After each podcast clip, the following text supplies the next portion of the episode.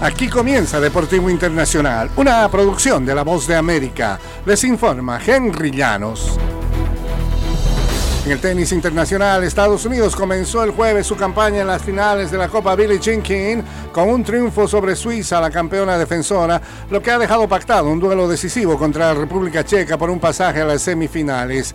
Daniel Collins y Sofía Kenin ganaron sus encuentros de individuales para dar a los estadounidenses la victoria que las eh, dejó igualadas con las checas en la cima del Grupo A. Estados Unidos enfrentará a República Checa hoy viernes. Solo las ganadoras de cada uno de los cuatro grupos avanzan a semifinales. República Checa se impuso a Suiza el martes. Estados Unidos eh, carece de sus dos jugadoras mejor ubicadas en el ranking como son Coco Goff y Jessica Pegula, que ambas optaron por jugar en las finales de la Asociación de Tenis eh, Mundial en Cancún, que se realizó justo antes de la Copa Billie Jean King y André Iguodala asumirá como director ejecutivo de la Asociación de Jugadores de Baloncesto de la NBA tras la renuncia de Tamika Tremaggio, según anunció el sindicato.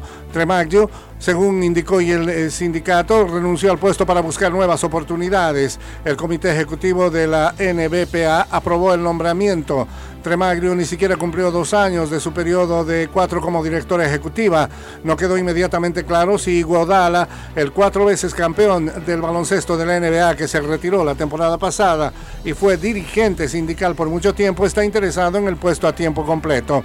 El cambio de dirigencia del sindicato fue una sorpresa, dado que el martes Tremaglio habría revelado que había visitado a los Pacers de Indiana, apenas el segundo equipo que visitaba en la campaña tras pasar un tiempo con los Hawks de Atlanta en el mes de octubre. En el fútbol internacional, el técnico del Atlético de Madrid, Diego Simeone, firmó el jueves una extensión de contrato para seguir con el club hasta junio de 2027. El Atlético extendió el acuerdo con el técnico argentino para darle continuidad al proyecto que inició con su arribo en diciembre de 2011.